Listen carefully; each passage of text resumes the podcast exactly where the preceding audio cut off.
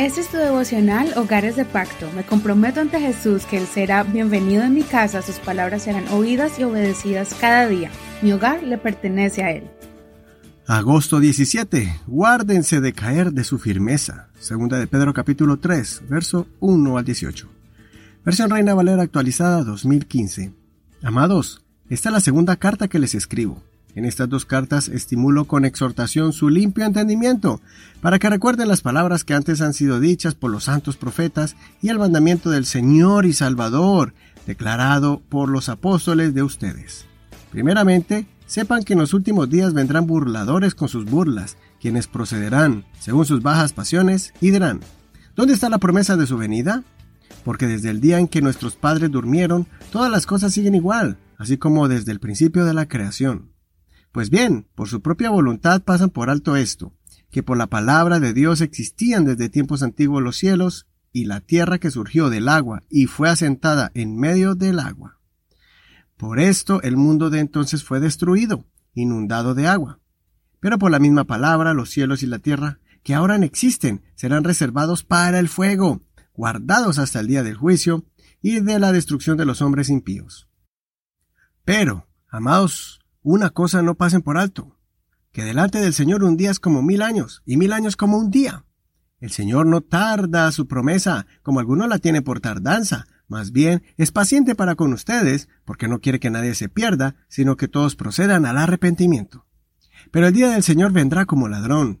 Entonces los cielos pasarán con gran estruendo, los elementos ardiendo serán deshechos, y la tierra y las obras que están en ella serán consumidas ya que todas estas cosas han de ser desechas, ¿qué clase de personas deben ser ustedes en conducta santa y piadosa, aguardando y apresurándose para la venida del día de Dios?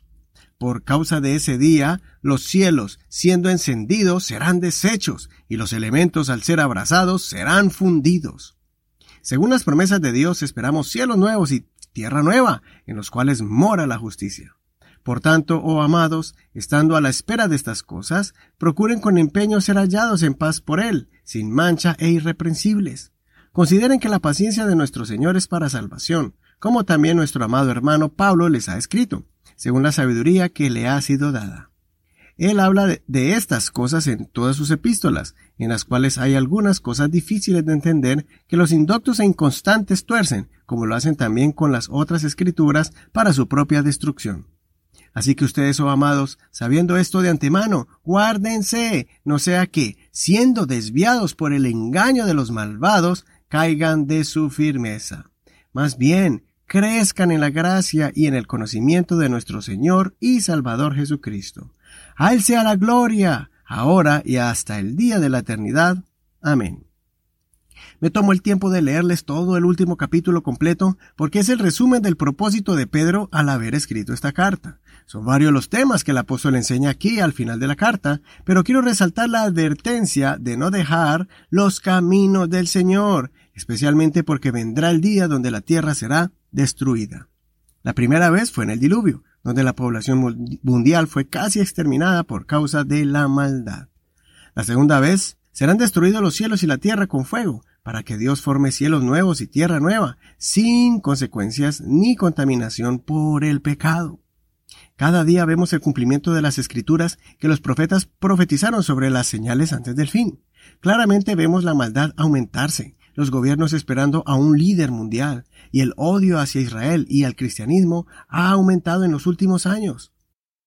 Así que no nos dejemos mover por argumentos que van en contra de las profecías de la Biblia. Esta es una fe viva, real, verdadera y liberadora. Que tus convicciones no sean movidas por burladores incrédulos, sino afirma tu fe en adquirir más conocimiento de la palabra y entrando continuamente a la presencia de Dios en oración, llenándote del Espíritu Santo de Dios. Consideremos, ¿has tenido ataques de personas queriendo desanimarte? ¿Has sentido el poder de Dios afirmando tu corazón en medio de una sociedad maligna? Soy tu amigo y hermano Eduardo Rodríguez. Que el Señor escuche tu oración y te ayude a mantener firme tu fe con su poder.